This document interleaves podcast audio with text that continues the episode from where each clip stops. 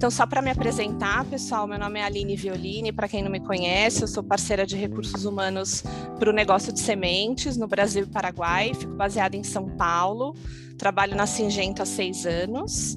Aliás, vou completar amanhã seis anos. Ah, oh, parabéns! Agora que eu vi.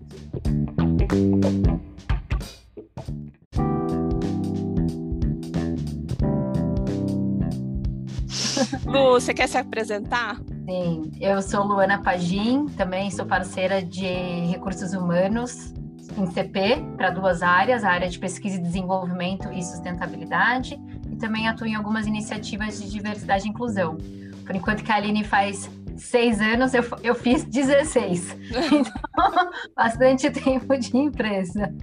Sejam todos bem-vindos.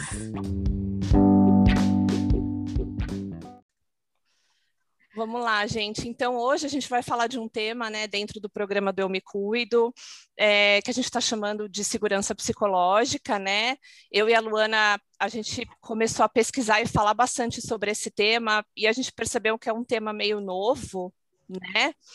E, Lu, você já tinha ouvido falar de segurança psicológica antes da gente começar a falar sobre isso? Eu, Eu ouvi Recentemente, é, Li, é, na área de pesquisa e desenvolvimento aqui de CP, a gente fez uma jornada de, de seis sessões sobre resiliência. E nessa jornada, esse, esse termo surgiu. E eu comecei até a pesquisar um pouquinho mais, porque eu achei super interessante quando a instrutora trouxe.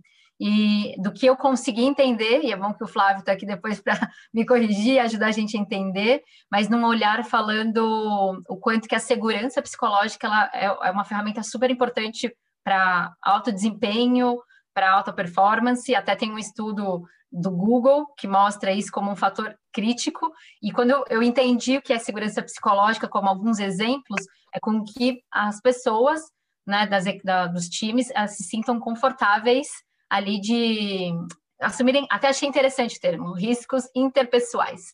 Que Nossa, quer, quer, dizer, que eu até do que eu andei pesquisando, né? Então, se sentir confortável em ser vulnerável, de fazer perguntas, de trazer ideias e até de falar que não sabe muitas vezes, né? Então, deu para entender o quão poderoso é quando a gente tem ambientes que nos propiciam ter este espaço para ser nós mesmos e trazermos essa questão da vulnerabilidade. Então, foi um pouquinho do que eu entendi.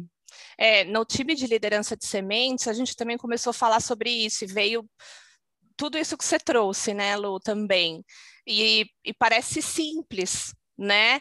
Mas daí, quando a gente começa a pesquisar mais sobre o assunto e, e falar mais dentro de um time de liderança, a gente percebe que muitas vezes não é, né?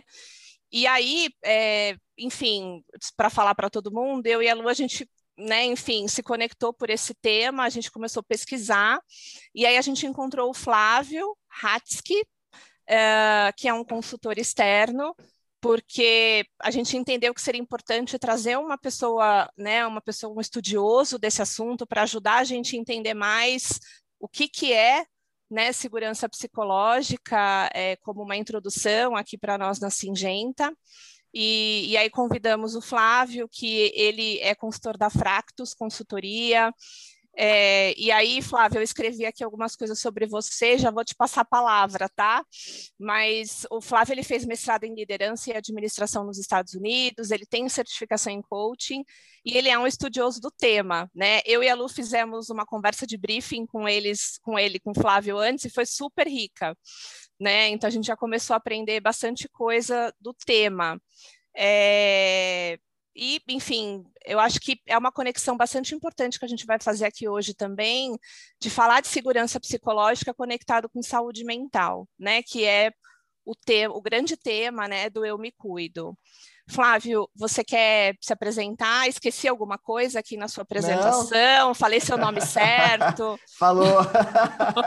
Não, tudo, tudo certo, tudo certo. Obrigado é, pela, né, pela Aline, pela Luana, por me convidarem, por estar aqui é, conversando hoje com vocês nesse no programa, no hashtag Eu Me Cuido, né?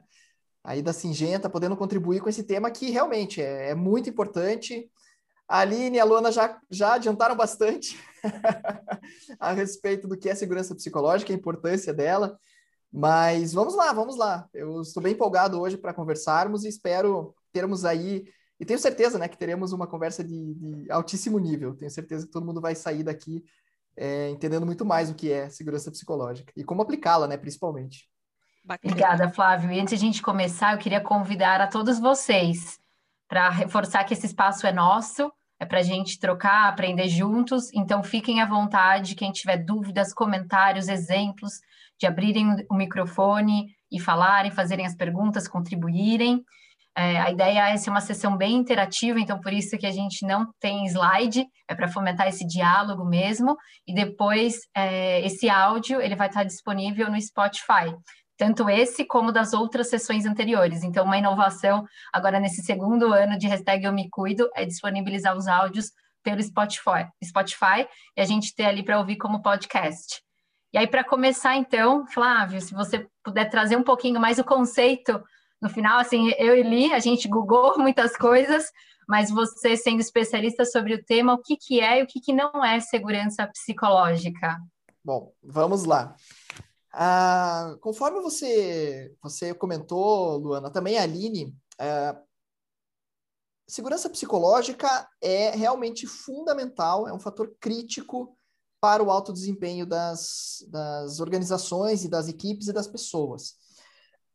Quando nós falamos que segurança psicológica é fundamental, não é uma frase de efeito, não é uma frase clichê, mas existem realmente diversos estudos que fazem uma ligação direta entre segurança psicológica e altos índices de inovação, de retenção de talentos, de crescimento sustentado, ou seja, aquele crescimento que a empresa experimenta por anos, é, por décadas, é, um alto crescimento está relacionado à alta performance, bem-estar, engajamento, felicidade no trabalho, altos índices de colaboração, comunicação, diversos, diversas pesquisas e diversos estudos que estão ligando diretamente a segurança psicológica a esses e diversos outros índices. É um termo muito, é um termo muito fácil de, de entender o que é segurança psicológica, entretanto, não é o que nós estamos vendo nas organizações hoje. E é por isso que esse tema, de repente, ficou muito importante. É algo simples, é algo que deveria ser natural, mas hoje, de uma forma geral, os ambientes não estão, os ambientes organizacionais, a, a massiva é, parte das empresas não é, não experimenta a segurança psicológica, né?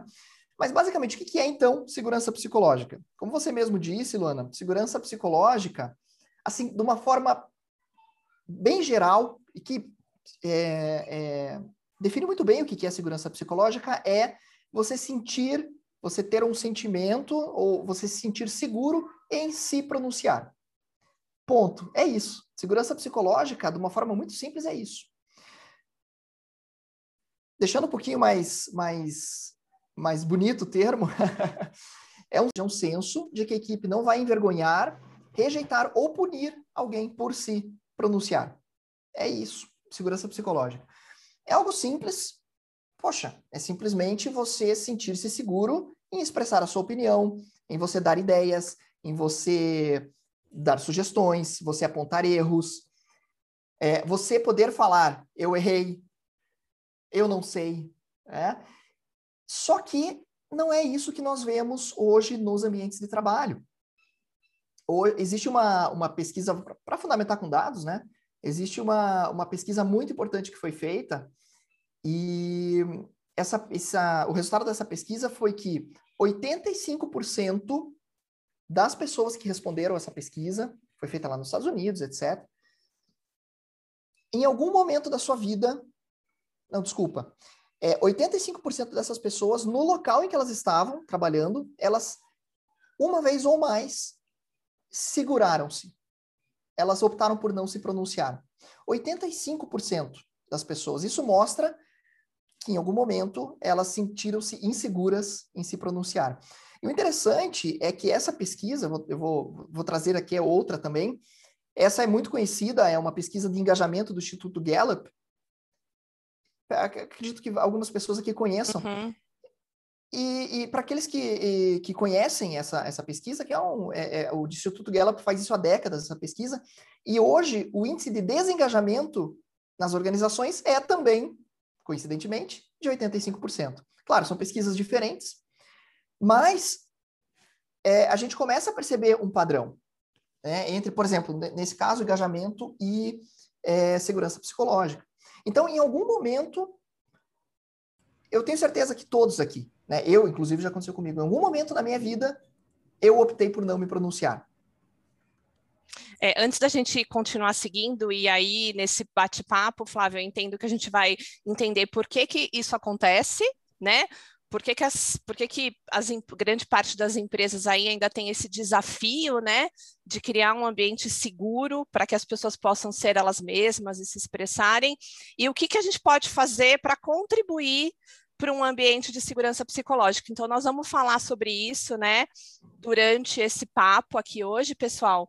Mas antes da gente seguir e, e trazer, já tem perguntas aqui no chat, inclusive, mas antes da gente seguir, eu queria convidar vocês para entrar no menti.com.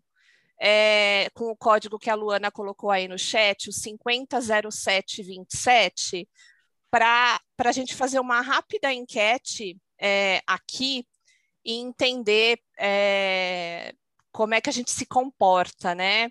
Então, assim, alguma vez você optou por não se pronunciar? Então, eu queria que vocês respondessem aí essa primeira enquete para a gente dar uma olhadinha no resultado do público que está aqui participando com a gente, por favor. E aí eu só não vou, daqui a pouco eu compartilho o resultado, tá? Mas eu já estou vendo que o pessoal está respondendo. Então, vou deixar aqui um minutinho só para que todo mundo tenha oportunidade de responder. Eu não estou é, conseguindo esse... responder, mas eu teria marcado sim também, viu, Flávio? Assim como você. Legal.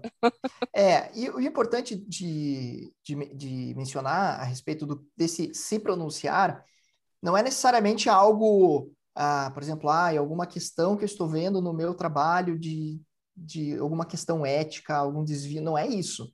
É muito mais simples. É você simplesmente optar por não dar uma ideia. Ou uhum. quando a pessoa diz alguma coisa e você resolve, você discorda dela, mas você opta por não falar nada. Sim. São coisas simples. Legal. Aqui, o resultado que eu estou vendo, uh, é, a grande maioria das pessoas aqui, vamos dizer assim, 99% realmente marcou a opção que sim, tá? Dizendo que realmente já teve vezes que optou por não se pronunciar, tá? Esse é o resultado que está aparecendo aqui para mim. Aí agora tem só mais uma perguntinha para a gente seguir aqui, que eu vou pôr para vocês. Só dar um refresh é, aí na página de vocês do Menti, é, se você respondeu sim na pergunta anterior, por que, que você optou por não se pronunciar?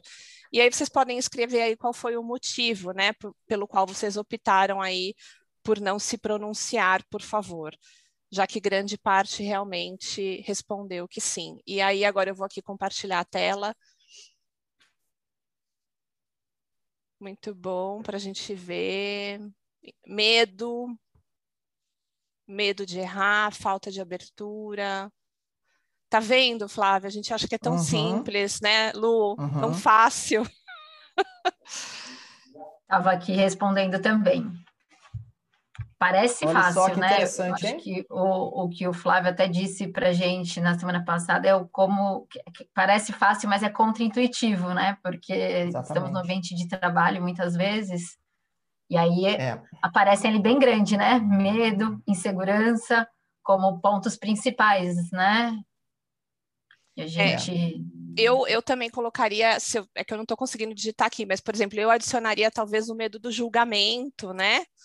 Sem do dúvida. outro, eu acho que isso é uma questão bem complicada também. Ali, tá ali, medo Tem do julgamento. Eu escrevi até, ah, então a gente tá bem conectado. pela liderança.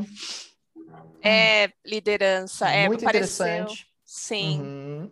Olha que interessante essa, não vale a pena. Não, não vale é? a pena. Ser mal Talvez interpretado, ser é mal avaliado. É. É. Não crescer ah. na carreira. É. Olha que interessante também, padrão singenta. Singentez, ali, ó. Pensamento eu, do gestor. Eu achei interessante, gente, a palavra medo, mas uhum parece que esse medo ele abrange muito mais coisa, porque tem outros medos que ficaram uhum. menorzinhos, né? Acho que o medo, acho que é, talvez Salete é a palavra maior mesmo, né? Se a gente olhar no geral, né? É. Só que eu acho que aí nas palavras menores traz talvez essa compreensão do que, que é esse medo, talvez, né? Exato. Muito é. bom geralmente esse medo, é, geralmente, né, é medo de ser visto como negativo, medo de ser visto como incompetente, medo de danificar relacionamentos. Então esse medo ele, ele se desdobra mesmo, né? É, até a Cris escreveu aqui para mim, né, Cris, é, que não é só insegurança, que às vezes a gente precisa escolher as batalhas. Também foi um motivo que veio aqui. Mas acho que a gente pode, então, obrigada por todos que deram os seus inputs. Acho que a gente pode, de repente, começar aqui com, com uma pergunta do Silento que veio, e aí acho que ajuda também a gente esquentar mais o tema e, e partir para as próximas uh, perguntas. O que, que você acha, Flávio, que existe na segurança psicológica, além de ter confiança no gestor? Então, acho que talvez aqui esse é um bom gancho, talvez, para a gente começar a falar um pouco do papel do líder, Uhum. É, em, né, como é que ele pode contribuir nesse ambiente, porque acredito que todos que estão conectados aqui, uma parte é líderes de pessoas, mas eu acredito que todos nós somos, somos líderes de projeto, de processo, né? Enfim. Uhum. Então, acho que é legal, talvez, com essa pergunta do Silento, acho que a gente pode trazer um pouco sobre isso. Pode ser? Uhum. Claro, vamos lá.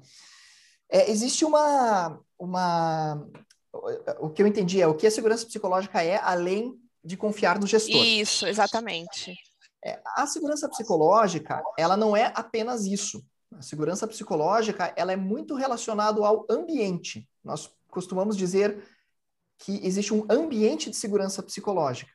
Então, a segurança psicológica não é apenas a confiança no gestor, é a confiança no ambiente, ou seja, a confiança na equipe, dependendo, claro, do, do, da situação em que você se encontra, seja numa reunião, seja numa tomada de decisão, no dia a dia do trabalho, é você ter essa confiança de que a equipe não vai te punir, te rejeitar, né, é, por você se pronunciar.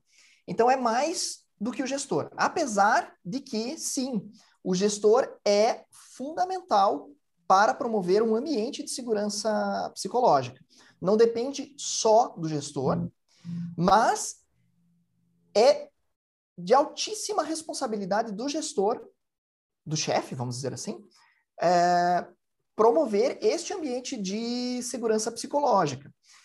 Por quê? Porque segurança psicológica ela é principalmente um fenômeno de equipe. Ela não é um fenômeno organizacional. Então, se hoje, vamos pegar né, a Singenta, por exemplo, ela é distribuída em diversos departamentos, diversas equipes, e é natural que nós iremos perceber que existem diversos níveis de segurança psicológica dentro da Singenta. Vão existir equipes com altíssima segurança psicológica, sim, podem ter certeza disso, que existem equipes dentro da Singenta que têm alta segurança psicológica e equipes que é, não possuem segurança psicológica. Por quê? Porque é um fenômeno de equipe.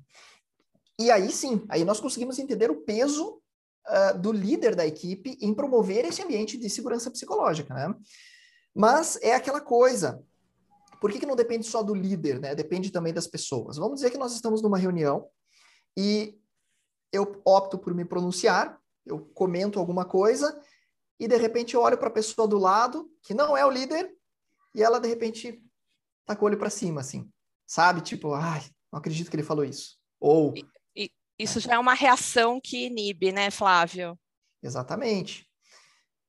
É claro que quando você percebe isso, você vê que o risco de se pronunciar está alto. E daí você retrai. Retrai.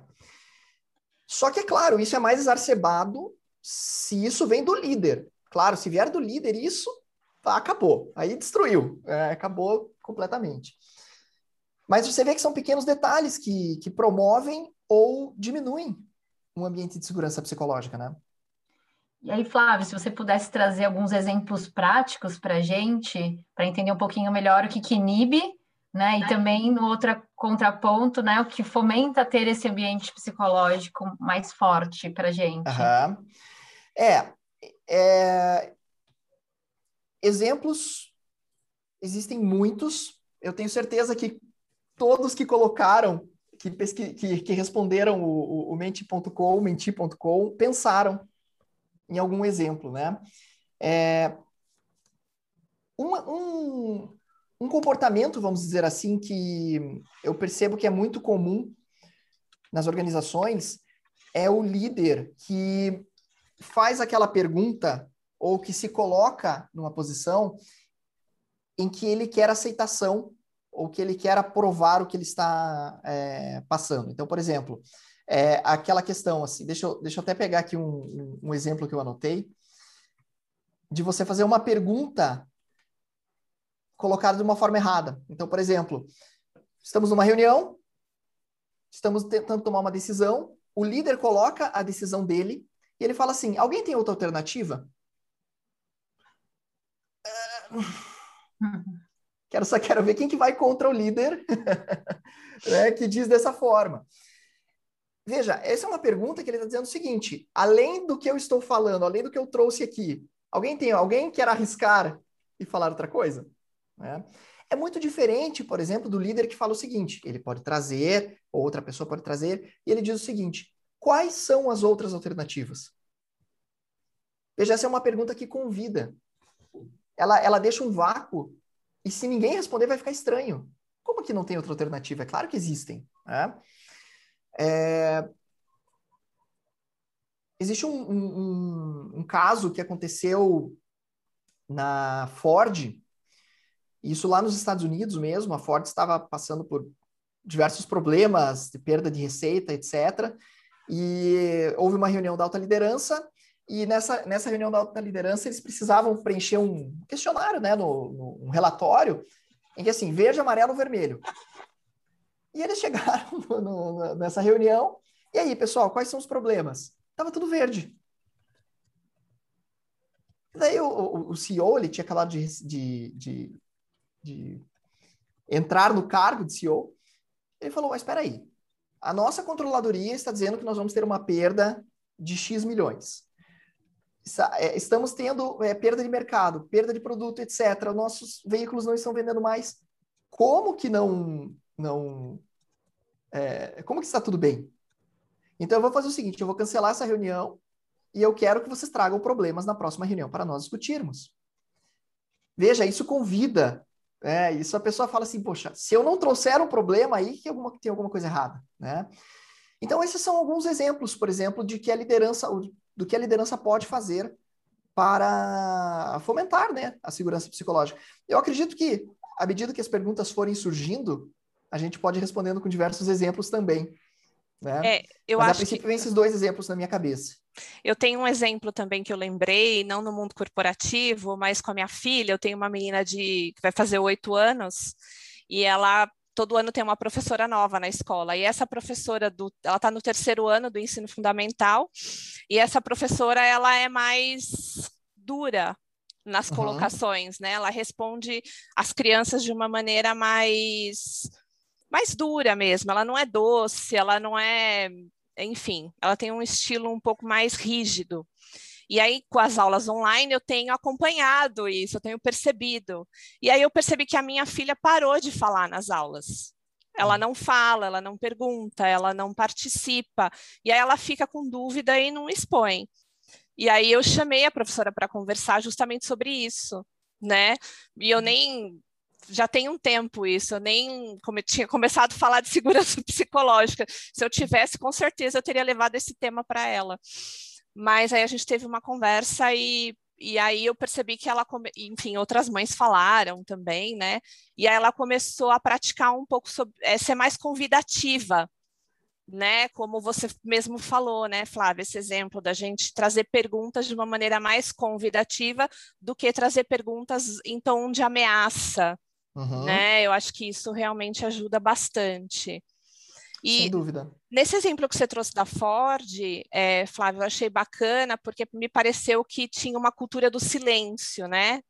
Uhum. É, você pode falar um pouco sobre isso, do que, que é cultura do silêncio, por que, que isso acontece, esse tipo uhum. de fenômeno, enfim, quais são as implicações que você observa no, no mundo corporativo ou na vida pessoal, inclusive, uhum. é, se a gente fomenta essa cultura do silêncio, a, a Cris ficou indignada com a professora, ela me mandou mensagem aqui no chat, ah, não.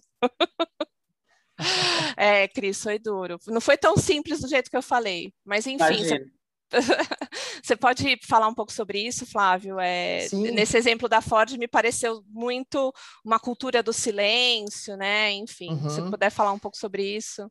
É, eu, vou, eu vou trazer um outro caso, vou, vou explicar esse caso rapidamente aqui foi a, a, algo muito atual. Eu acredito que algumas pessoas, ou todos, pelo menos escutaram alguma notícia nesses últimos anos a respeito dos Boeing 737 MAX. É, todo aquele embrólio que envolveu dois, envolveram dois acidentes com o 737 MAX, e daí é, eles ficaram proibidos de voar por um ano e meio. Acho que agora que eles estão começando a retomar as operações, já deu problema de novo. Não sei se vocês perceberam. Já, já tiveram que ficar de novo no chão. É, eu acho que o caso da, desse caso da Boeing, do, do, do 737 MAX, é um caso, além de ser atual, é um caso muito clássico que nós percebemos de cultura do silêncio. Basicamente, o que, que aconteceu com a Boeing e por que que, primeiro, por que que tiveram esses acidentes, que é o, é o, é o mais grave de tudo, né? E o que, que, se desenrolou em toda essa situação da, da Boeing? Uh, agora, no, no, início do ano, é, a, o Congresso dos Estados Unidos é, sentenciou, vamos dizer assim, a, a, promotoria dos Estados Unidos. O relatório foi da, do, do, Congresso dos Estados Unidos e a promotoria dos Estados Unidos processou e sentenciou a Boeing por 20 bilhões de dólares por fraude. É, então, é, ficou claro de que não foram erros, mas sim o que aconteceu com a Boeing foi uma fraude envolvendo o Boeing 737 MAX. Isso é muito sério, isso é muito. É, é, é, é, imagine quantas vidas que se perderam, foram 346 vítimas, fora as, as, que poderiam acontecer, né? Então, o que aconteceu com a Boeing? O que aconteceu com a Boeing foi justamente a cultura do silêncio é, na sua mais alta, é, no seu mais alto sentido, Basicamente, a, a, o, projeto do 737 ele nasceu muito atrasado. É, já nasceu com uma pressão muito forte por resultados. É, o, o, CEO da, da American Airlines ligou para o CEO da Boeing e falou o seguinte: olha, se você não me trouxer uma, uma, uma nova aeronave, eu vou fechar essa próxima renovação apenas com os Airbus. E eles eram clientes uh, de longa data, né? toda a frota da American Airlines era de Boeings. E isso caiu como uma bomba dentro da, da Boeing. E eles começaram a, a, a fazer uma produção do 737 MAX e a desenvolver o projeto a toque de caixa. E aí o que aconteceu? Como o projeto foi uh, feito às pressas, uh, começaram a surgir erros no, no desenvolvimento desse projeto. E aí o que aconteceu? De uma forma natural, os engenheiros começaram a apontar essas falhas, a apontar esses erros olha, esse, essa parte aqui do avião, vamos dizer, isso aqui não vai dar certo. E o que, que aconteceu? Qual foi a, a resposta da alta liderança da Boeing? A Boeing estava olhando apenas para dois componentes: o componente é, prazo e o componente custo. Então, os erros que eram que chegavam para a Boeing, como que a alta liderança interpretava isso? Puxa, vai atrasar ainda mais o projeto puxa, vamos ter mais custos. O projeto já está atrasado e agora esse erro que a pessoa encontrou uh, vai atrasar ainda mais o projeto. Nós vamos perder as vendas. E aí o que aconteceu? A resposta da liderança foi de abafar esses erros, estes apontamentos. Então o que acontecia? Os gerentes eles eram perseguidos por apontarem as falhas. Uh, o, rel o, relatório que, que, que o Congresso americano é, escreveu, redigiu, é, mostrou comentários repetidos né, sobre como os gestores não gostavam quando os colaboradores apontavam essas falhas ou esses riscos. Por quê? Mais uma vez, puxa, a gente vai precisar é, é, retomar o projeto, a gente vai precisar revisar o projeto, isso deve gerar mais custos. Inclusive, os funcionários que realmente é, é, levantavam essa bandeira e falavam: Isso aqui está errado e eu vou levar para frente, eles eram demitidos por apontar essas falhas. Então, claro, nós estamos comentando algo que é extremo. E o que aconteceu? O, o, o problema da cultura do silêncio, quando você soma com é, objetivos que são muito audaciosos, e no caso da, da Boeing é, eram muito audaciosos, era entregar um avião, o 737 MAX, num prazo que era irreal, é, você tem o que nós chamamos de receita para o desastre. E é aí que acontecem os problemas mais graves envolvendo as organizações. As fraudes. Então, no caso da, da, da Boeing, o que aconteceu? Uh, basicamente, o projeto do avião era o seguinte: quando o avião decolava, ele empinava, ele ia para cima. então, o que, que eles fizeram? Eles desenvolveram um software chamado MCAS que corrigia essa, essa, é, esse ponto de ataque que chamam né, do, do na, na, na, na decolagem do avião. E esse MCAS exigiria uh, retreinamento, a Boeing precisaria treinar todos os pilotos, e a Boeing não estava disposta a fazer isso. Ela queria que o avião fosse entregue, e a certificação ia demorar também mais, né? Então, o que que daí... Isso que eu achei interessante. Não foi a alta liderança que fraudou. Assim, se você perguntasse, e isso foi comprovado, o CEO da Boeing não sabia dessa fraude. Mas a pressão era tão grande do, do grupo de engenharia, é, da média liderança, da, da, da média gestão, que eles optaram por fraudar. Eles instalaram esse software e não avisaram a FAA. O efeito e, colateral, né, Flávio? Né? Veio pela pressão, muitas vezes, da, da outra empresa, pelo projeto, mas foi criando efeitos colaterais que aí no final estava tão forte que a própria, né, média liderança e as pessoas de baixo sentindo essa pressão resolveram tomar essa decisão. Então, Exatamente. a gente fica meio cego, né? É. E eu, eu tenho duas frases aqui é, é que eu anotei que, que, que tem nesse relatório da, do Congresso norte-americano. Olha as frases que é, os funcionários disseram, porque o, o Congresso norte-americano conseguiu acesso aos e-mails e as mensagens que foram trocadas no, no Messenger interno lá da Boeing, né?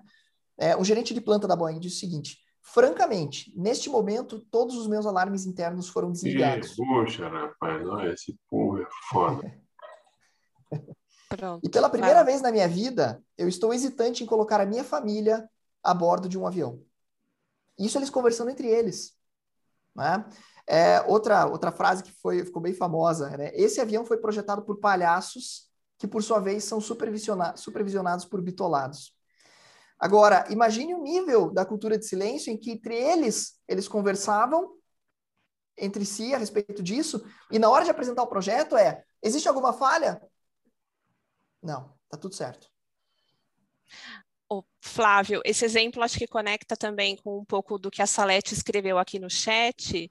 Né? Ela está dizendo assim: tem pessoas bem enérgicas com posicionamentos fortes que acabam inibindo a participação e até mesmo coagindo outros participantes, né?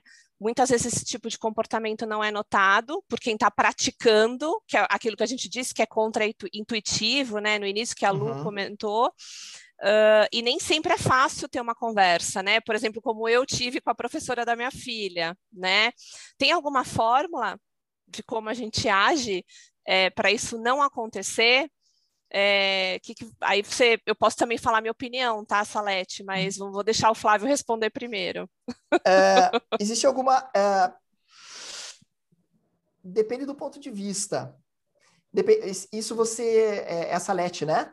Isso. É, Salete, é, você diz do ponto de vista da liderança ou você de, diz do ponto de vista de liderado? É, Fala um pouquinho sempre... mais a respeito da tua pergunta. Tá certo. Eu, uh, nem sempre uh, é só uma relação de, de, liderança. Às vezes, numa reunião é, cross-time, né, de, com diferentes times, pessoas da mesma linha, é, hierárquica, digamos assim, tem esses posicionamentos e acabam inibindo. Como o falar com essa pessoa muitas vezes está fora de questão, como nós, pessoas que se sentem coagidas ou inibidas de alguma forma, pode se comportar nessa reunião para não deixar isso cobrir a gente, sabe? É. É, é, no final das contas, você precisa decidir se você vai tomar esse risco pessoal ou esse risco interpessoal ou não. No momento da reunião, no, enquanto a reunião está acontecendo, você não tem muita escolha. Você ou é, é, o que comentaram ali, né? Você escolhe a sua batalha. Você opta por se pronunciar ou você olha e fala não, esse ambiente não está é, não é seguro. É, é, exato. E a norma é essa, infelizmente. A norma é essa. Então, não é naquele momento que você vai resolver a segurança psicológica. O que precisa é começar um trabalho realmente é, com a equipe, com a liderança, para começar a diminuir essa tensão, esse risco interpessoal. É, uma, uma, uma. É que assim, contexto é tudo quando nós conversamos a respeito de segurança psicológica. Então, eu posso, de repente, trazer algumas ferramentas, alguns exemplos que podem se encaixar para uma, uma situação e não se encaixam para outra, né? Mas uh, uma, uma, uma ferramenta que funciona muito, vamos dizer assim, saindo um pouco da parte de comportamentos, tá? Porque comportamentos são muito importantes. É, geralmente são comportamentos que a liderança ou que a outra pessoa expressa que inibem a outra pessoa de se pronunciar. Mas, por exemplo, algo que funciona muito bem é, a equipe ter normas explícitas. Porque toda equipe tem normas, seja elas explícitas ou implícitas. Por exemplo, vou, vou colocar uma norma, vou trazer uma norma muito corriqueira nos nossos dias hoje, que é o seguinte: você vai participar de uma reunião. Você ah, é, liga ou não liga a câmera? Às vezes fica essa pergunta, né? Será que eu ligo? Será que eu não ligo? Será que posso ligar? Será que eu não posso ligar? Você se sente seguro, né? Então, só que existe uma norma implícita a respeito disso. Quando você traz o que está implícito para o explícito, você deixa claro a respeito do que, do que, de que comportamentos são interessantes, é, como que a equipe vai agir diante de uma situação, você começa a baixar este, é, este risco da segurança é, psicológica. Como eu falei, a questão de ligar a câmera ou não é coisa muito simples, né? Mas eu trouxe um exemplo muito corriqueiro. Então, por exemplo, ah, reuniões individuais, é, espera-se que a câmera esteja ligada. Reuniões acima de cinco pessoas, não tem problema, pode manter a câmera desligada. Pronto, você já fica mais, se sente um pouco mais leve, vamos dizer né? assim, né? É. Relaxado, é. né?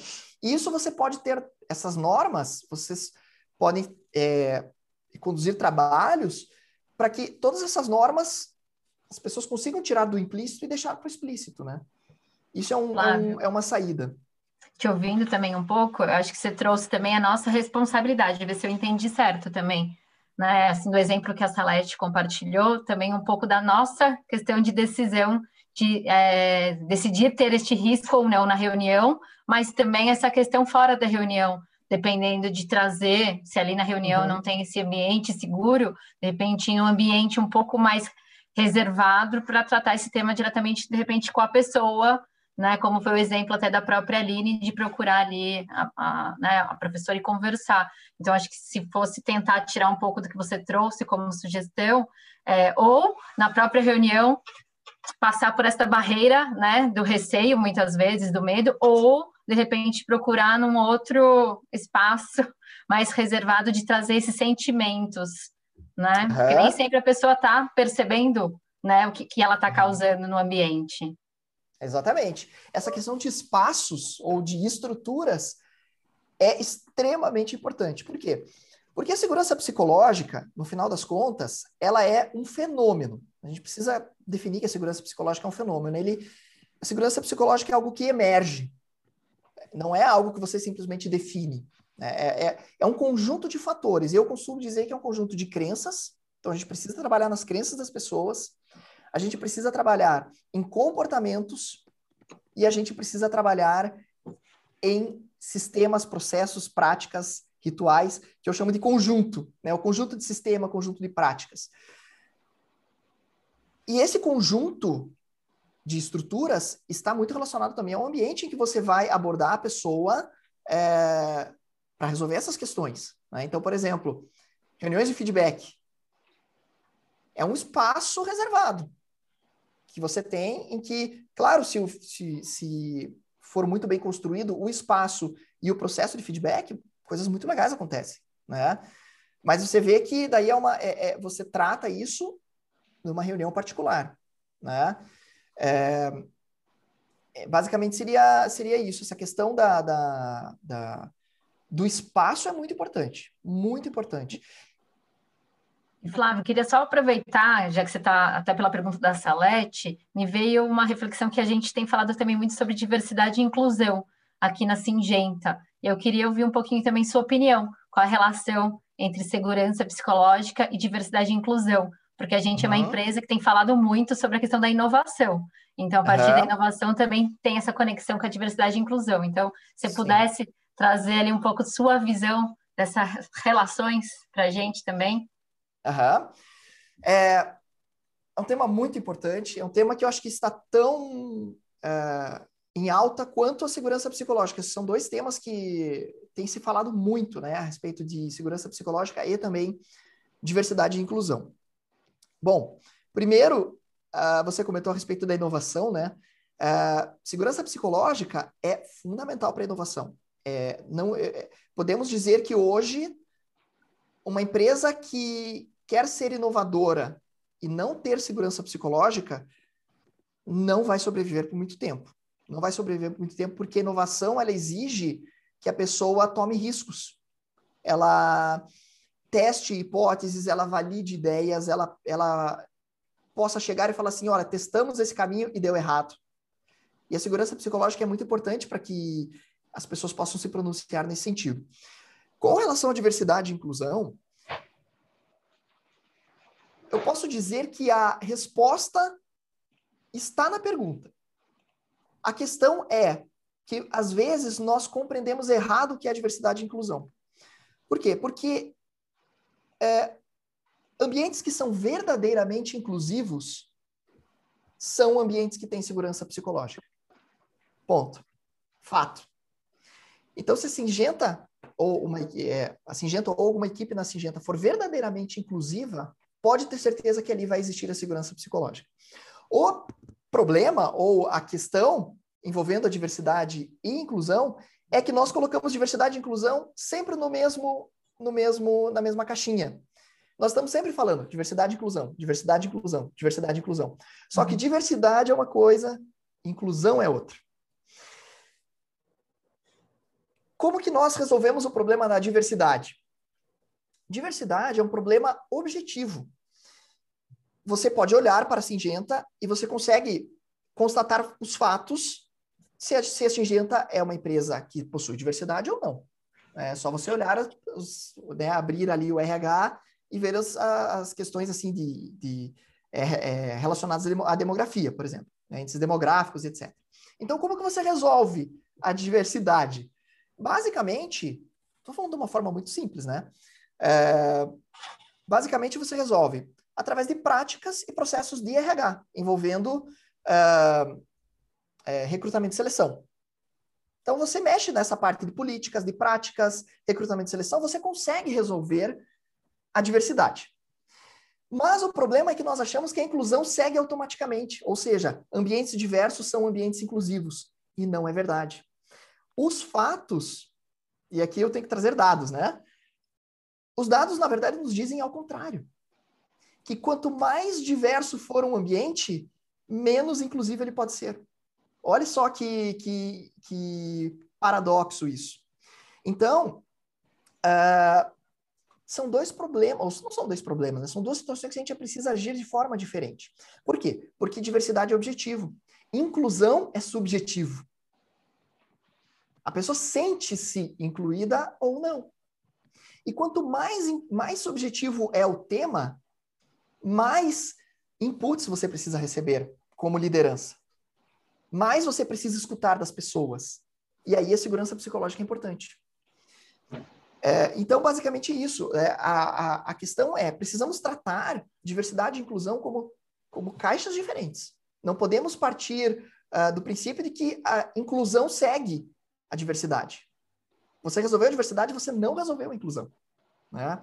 E aí, por isso que a segurança psicológica é importante, para promover ambientes mais inclusivos, para que as pessoas realmente possam se expressar e etc. Né? E, e, e Flávio, você, acha então também, quanto mais a gente se dispõe a demonstrar vulnerabilidade, é, trazer isso à tona, né? Vamos, vamos dizer assim, quanto mais você tem um ambiente mais diverso, talvez uh, realmente as pessoas pensam mais diferente, não é só diversidade de gênero, de raças, nada uhum. disso, mas toda essa questão da gente ter opiniões diferentes, pensar diferente, né? O que, que isso tem a ver com vulnerabilidade? Né? Uhum. Trazer as nossas vulnerabilidades à tona, demonstrar isso realmente contribui para uhum. que o ambiente seja mais seguro e mais inclusivo. É, qual é a tua opinião sobre isso? Eu, eu vejo que segurança psicológica e vulnerabilidade são dois lados de uma mesma moeda. Fala-se muito sobre vulnerabilidade hoje também, né?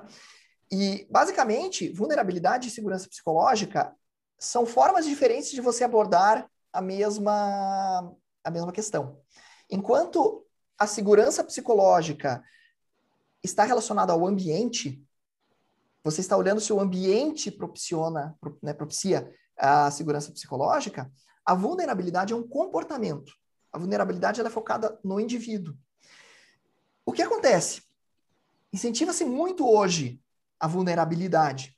Né? Você tem expressões como eu não sei, como eu preciso de ajuda. Né? A questão é que é o seguinte: estamos incentivando as pessoas a, a serem vulneráveis mas nós não estamos dando a contrapartida, que é justamente, ok, esse ambiente é seguro para que você seja vulnerável. Porque daí fala-se, né? Vulnerabilidade, vulnerabilidade, vulnerabilidade. Daí a pessoa resolve tomar o risco interpessoal de ser vulnerável e daí ela é retaliada por isso. Né? É, a, o trabalho da Brené Brown sobre vulnerabilidade, ela, ela comenta algo muito interessante, que não é o medo que nos to que, que impede nós de sermos vulneráveis? É a armadura. Nós colocamos uma armadura, né? E basicamente o que, que nós podemos é, olhar de outra forma é: eu não quero tomar esse risco interpessoal. Né? Deixa eu colocar minha armadura, a minha armadura do. Uh, vou, vou, vou, comentar uma, um outro exemplo. A gente, como eu falei, a gente vai falando, vou, a gente vai lembrando dos exemplos, né? O, o, exemplo, o seguinte exemplo: você está conversando com o seu líder e o teu líder fala alguma coisa que você não entendeu. E naquela hora vem aquela decisão. Eu pergunto, eu demonstro que eu não entendi o que ele disse, ou uh, deixa eu fazer uma, uma, a gente chama de poker face, né? Deixa eu fazer uma poker face aqui, fingir que eu entendi e depois eu pesquiso o que, que é, o que, que, ele, o que, que essa pessoa disse. Né? O que, que é dentro da vulnerabilidade? O que, que é? Deixa eu colocar minha armadura aqui a minha armadura do, não, eu entendi, tudo certo, né? E você não entendeu nada, de repente, do que a pessoa disse. Então, o que eu digo, o que eu quero dizer é o seguinte, vulnerabilidade e segurança psicológica andam de mãos dadas. Você não consegue expressar vulnerabilidade em um ambiente de alto risco. E daí é função da liderança, é função da equipe promover esse ambiente para que as pessoas sejam vulneráveis. Legal. Lu, você quer falar alguma coisa? Quero sim. E é, assim, a gente falou um pouquinho, né, bastante, né, do papel do líder, muitas vezes de fomentar esses espaços, no como perguntar. Acho que o exemplo no uhum. começo foi bem isso, né? A gente pode perguntar, mas como? Tentar fazer com que essas perguntas, desafios sejam cada vez mais abertos e não diretivo. Ó, oh, tá aqui minha ideia, o que, que vocês acham? Né? Trazer um ambiente mais aberto. Agora, pensando que aqui também no, no na nossa bate-papo tem vários profissionais também, não necessariamente são líderes de pessoas. Você teria ali é, alguma dica, não sei, né? Como que, não sendo gestor, chefe, é, uhum. nós podemos é, contribuir com esse ambiente mais seguro, né? Uhum. É, uhum. desculpa, só para conectar com essa tua pergunta, Lu, talvez, Flávio, a Carol colocou uma pergunta no chat que ela está dizendo, né, se a gente trata esse tema mais no one-to-one -one, ou se a gente tem que ser tratado junto e com que frequência, né? Uhum. Enfim, uhum. acho que dá para talvez fazer uma resposta com, junta aí. Legal. É, bom, vamos lá. Uh, a, a, segurança psicológica, ela, conforme eu, eu, trouxe na primeira pergunta, ela é muito, ela está muito relacionada à liderança. A liderança tem um papel fundamental, mas uh, não depende só da liderança. Então a questão, né? Uh, o meu chefe ou o meu gestor, ele não tem comportamentos que propiciam a segurança psicológica. O que, que eu faço? Bom, o que eu diria é o seguinte. É, primeiro, trabalhe com perguntas. Crie pequenos espaços de segurança psicológica entre você e os seus, seus pares. É, trabalhe com perguntas com a pessoa que está ao seu lado, perguntas inclusivas. Né? Poxa, eu gostaria de, de saber o que você tem a dizer a respeito disso. A pessoa se expressa. Né? Faça perguntas é, que modelem curiosidade. Extremamente importante. Quando a pessoa estiver falando, as pessoas estiver dizendo, preste atenção no que ela está, no que ela está trazendo. Não fique no celular, não fique no computador. O que eu quero dizer é o seguinte: crie pequenos espaços de segurança psicológica. Se, é, aí é, tem essa questão também, né? Decida por tomar o risco da vulnerabilidade. Decida ser vulnerável, né? De repente, ok, você não vai ser vulnerável perante toda a equipe, mas de repente perante uma, uma outra pessoa, você pode ser vulnerável. E de repente você começa a criar comportamentos que de repente começam a se espalhar. E a gente precisa entender que é função da liderança.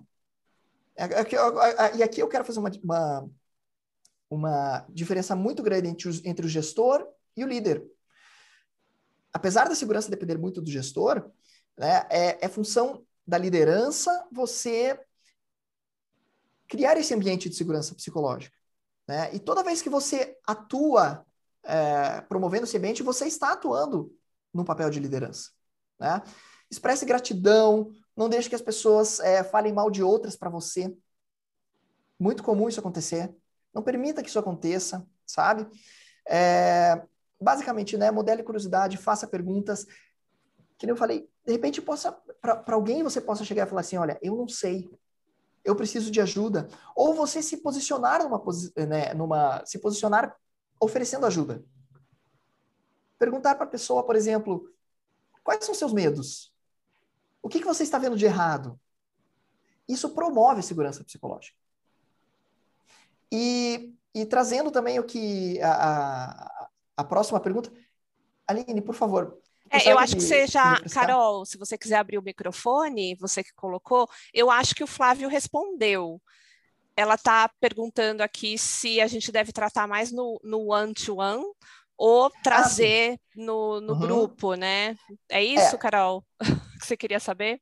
Oi, bom dia. Bom dia. É. Era isso mesmo, era mais uma forma de endereçar, porque às vezes a gente trata desse tema quando as coisas já, né, assim, estão num rumo que a gente não esperava. Né? Então, assim, de que forma a gente consegue trazer esse tipo de abordagem assim, de uma forma mais proativa, assim, para a gente não ter que atuar quando as coisas já estão né, num rumo que a gente não esperava. Então, uhum. o ideal é que a gente trate isso assim, num one-to-one, em reuniões que a gente faz, por exemplo, de positive talk, ou que a gente trate isso dentro de times maiores e tragam exemplos, né? Assim, uhum. qual que é a melhor forma da gente abordar? Porque às vezes a gente é, fala muito assim de tentar criar esses espaços, mas às vezes, por exemplo, numa situação é, de um líder e um subordinado, se essa relação ela já não está estruturada, como que você faz para criar esse tipo de segurança? Né? Uhum. Assim, ou é, por exemplo, a própria organização te, te fornece essa segurança, e ainda que você não se sinta à vontade de acessar diretamente seu líder, você sabe que você tem um suporte maior dentro da organização. Então, assim, como que a gente faz para estruturar, assim, sei que não tem um caminho único específico, mas, assim, o que, que seria o ideal dentro desse contexto? Aham, legal. É, o contexto é tudo. Vai depender muito de cada situação. É, o que funciona para a equipe A pode não funcionar para a equipe B. É, isso é muito importante e a gente não pode ter sempre assim uma abordagem de é, uma, uma forma é, resolve tudo, né? É, mas basicamente o que, que eu posso te, te dizer? Para promovermos é, dentro dessa questão do one-to-one -one ou, ou trabalho em grupo, eu sou favorável da seguinte abordagem. Primeiro, com a liderança, você trabalhar com treinamentos. Esse treinamento pode ser envolvendo apenas a liderança, é, liderar, líder B, líder C, de diferentes grupos, diferentes equipes. Trabalhar comportamentos inclusivos, enfim, existe também um. Eu até vou, eu vou, eu vou aproveitar a tua pergunta para, assim, de uma forma geral, explicar como promover a segurança psicológica, tá? Existe um, um, um um passo a passo, vamos dizer aí, que eu não sou muito favorável a passo a passo, mas pelo menos existe um, um, uma sequência aí que a gente pode utilizar. e com a equipe trabalhar em grupo. Então, basicamente, a liderança trabalhar com treinamento, e uma vez que o líder esteja preparado para, para uh, conduzir um ambiente de segurança psicológica, e eu também quero é, entrar muito, de uma forma muito forte essa questão do objetivo da liderança, eu já vou, eu já vou entrar nesse sentido, uh, o líder trabalhar com a equipe.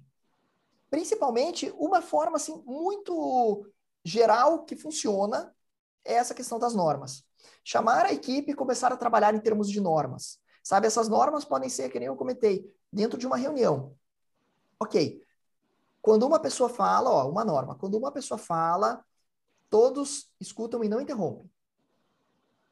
Isso é uma norma. Colocamos uma norma e a gente precisa seguir essa norma, sabe? É, trabalhar com normas é uma forma segura de você trabalhar com a, com a equipe, tá? Mas é claro, vai depender de contexto e às vezes somente trabalhar nesse conjunto de normas não, não é o suficiente, né?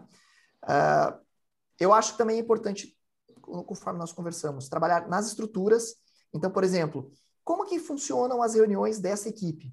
Elas são reuniões estruturadas ou são reuniões em que cada um conversa, ok, apesar de existir uma pauta, todo mundo fala, é, um pode interromper o outro, ou existe uma sequência, que nós chamamos de, de reuniões estruturadas. Existe uma, um tempo na reunião que é perguntas. Todos fazem perguntas agora. Não pode fazer outra coisa, apenas perguntas. Ah, outra, outra, outra, outro, outro espaço. Reações. Agora ninguém pergunta, ninguém. É, a pessoa que trouxe a, o problema também não pode, não pode falar nada, mas agora está aberto o espaço para reações. E que você pode falar: eu não gostei, eu achei legal, eu acho que tem que mudar sabe? Você estruturar e, e essas reuniões de forma que facilite a participação de todos. E isso, isso estou falando apenas de reuniões, né? Depende, claro, de como que é o funcionamento da equipe no dia a dia, quais são as decisões que ela tem que tomar, né? Mas basicamente eu queria também entrar é, nessa questão também do objetivo da liderança, é, que basicamente é o seguinte: nossa, a gente tem, tem muita coisa para conversar. É, então, a gente só vai ter também. que. É, a gente já deu tempo, Flávio. Eu vou deixar você é. concluir, então, essa, tá. essa resposta, e aí depois a gente já começa a fechar, tá bom? Tá bom. É, primeira coisa que a gente precisa entender também: o objetivo da liderança. Uh, é um erro chegar para o líder, né, para a liderança, e a liderança entender que o meu objetivo com essa equipe agora é é, fomentar a segurança psicológica. O líder já está cheio de outros objetivos para resolver, sabe? Ele já tem outras metas, e daí, de repente, chega outra pessoa, chega um Flávio da vida aqui e fala assim: ó, agora o seu objetivo é, é fazer com que a segurança psicológica aconteça. Não, não cabe, não encaixa, sabe? É, o que nós precisamos entender é que a segurança psicológica habilita as metas a serem alcançadas, o engajamento a acontecer, as ideias para que elas surjam. Então, a segurança psicológica não, não é o objetivo de uma equipe, não pode ser colocado como objetivo. Ela deve ser colocada como a melhor forma de se resolverem as coisas, sabe? E por isso que daí, é, já, já, já encerrando, eu queria até comentar a respeito principalmente do papel do RH nessa situação, que é um erro, eu costumo ver muito isso, o RH pressionando os líderes a implantarem ou a fazerem a segurança psicológica emergir é só mais um problema para eles resolverem. Não é uma abordagem legal. O que precisa ente a, a, realmente entender é isso, que o líder precisa se conscientizar que a melhor forma dele chegar no objetivo que ele precisa alcançar e, e para entregar o resultado que ele precisa entregar para a, a gestão é através de um ambiente de segurança psicológica. Ele só tem a ganhar se ele promover este ambiente de segurança psicológica. Flávio, se eu puder só né, complementar, apareceu uma pergunta do Robson que eu achei bem interessante. Ele pergunta se a cultura de segurança psicológica deve ser implementada de cima para baixo, dos cargos maiores para os cargos menores. É, queria que você complementasse, porque na minha visão, eu entendo que é responsabilidade de todos nós, né, líderes é. de pessoas, independentemente do seu nível hierárquico, e também como colaborador muitas vezes de se não se sentir muitas vezes tão confortável, que foi o exemplo da Salete também, de tem um espaço aí. Então, eu queria só para a gente também poder fechar, se você pudesse complementar um pouco sua visão sobre isso. Uhum. Veja, como a segurança psicológica é um fenômeno de equipe, ela funciona no nível das equipes, é, o líder, vamos dizer, pensando numa estrutura hierárquica, a gente está falando na né, questão de alta direção e etc. Se a gente descer, vamos a, a pirâmide lá para baixo, é uma decisão do líder ser, é, promover um ambiente de segurança psicológica. Ele não depende de mais ninguém para promover isso com a sua equipe.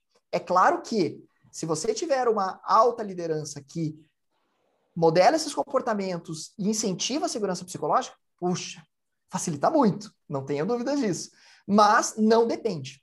Não depende. A gente precisa, acho que como é, é, nós, como pessoas que estão em cargos é, de liderança, parar de olhar um pouco para cima e ver o que a liderança está fazendo para cima e olhar para assim para baixo, vamos dizer assim, né? Já, já que estamos falando da questão de, ou para o lado, né? Ou para o lado e dizer assim, para de olhar para cima e ver, ah, ok, o meu líder não faz, mas eu não dependo dele para fazer isso com a minha equipe. Então, basicamente é isso. Eu, eu vejo dessa forma. Apesar de ajudar muito, não depende. Muito bom. Bom, a gente vamos ter que fechar. Eu tinha até mais perguntas, Flávio, para falar a verdade. Mas a gente vai ter que fechar. Eu acho que o que ficou para mim é muito forte, eu acho que é trazer o tema para a consciência, né? Trazer esse aspecto da segurança psicológica, que ela é um fenômeno de equipe e que é responsabilidade de todos nós, então trazer isso para a consciência, para começar realmente a praticar alguns comportamentos, ter atitudes que contribuem para esse ambiente, criar espaços, né, uhum. menores, maiores, enfim. Eu acho que isso ficou para mim muito forte. É, de que realmente não é um tema tão natural, não é algum comportamento tão natural que vem para nós, né? A gente precisa trazer para a consciência para poder começar a executar. Então, isso ficou para mim muito forte. O que, que ficou para você, Lu? Para mim, ficou também bem forte essa questão de a gente tomar riscos é, controlados, né? Claro que a gente tem que estar confortável, mas tem uma parte nossa de tomar esses riscos de acordo com os sentimentos que batem, né? Se bater uhum. um sentimento que não é muito bom, se não é o espaço de a gente poder falar para ajudar até essa transformação da, da cultura, né, desse ambiente ali de time, uma coisa que ficou bem para mim, eu misturava a vulnerabilidade e segurança psicológica. E hoje Sim. ficou super claro o quanto que a vulnerabilidade é algo do indivíduo e o ambiente, né, a segurança psicológica é do grupo, mas que todos, né, têm responsabilidade sobre isso é, ficou bem é, importante para mim que tem que ser algo com intenção.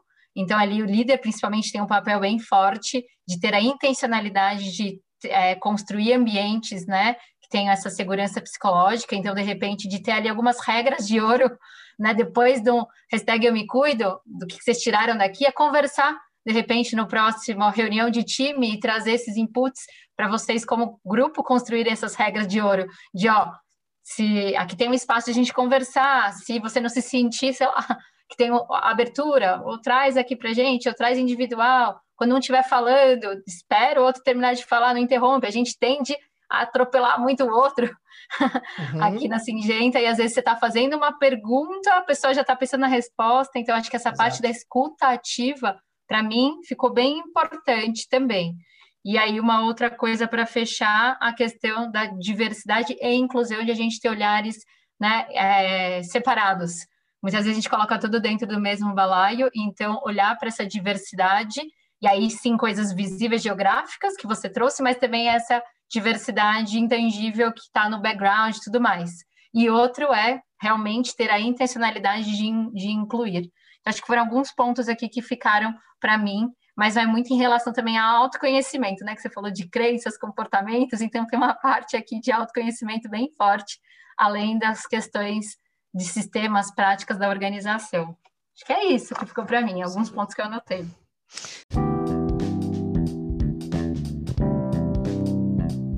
Você tem alguma mensagem final, Flávio, que você quer deixar antes da gente finalizar? É, eu gosto, eu gosto muito de uma frase do, do Simon Sinek, é, ele, fala, ele diz o seguinte, que 100% dos, dos, dos seus clientes são pessoas, 100% dos seus colaboradores são pessoas.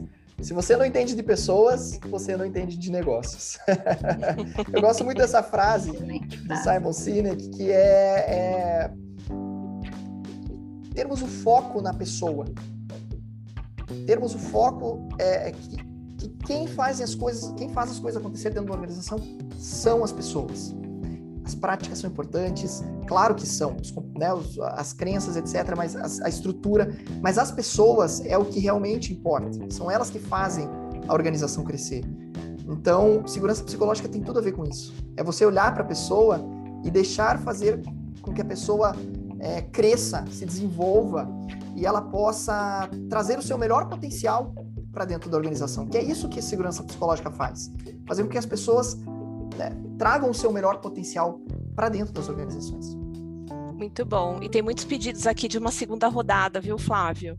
Legal. A gente, a gente conversa sobre isso. Pessoal, Legal. super obrigada. Uma ótima semana para todos. E agradeço muito a participação. Lu, obrigada pela parceria. Obrigada a você, Li. Super obrigada, Flávio. Fica o convite aqui para vocês levarem este tema para dentro das equipes de vocês e conversarem sobre.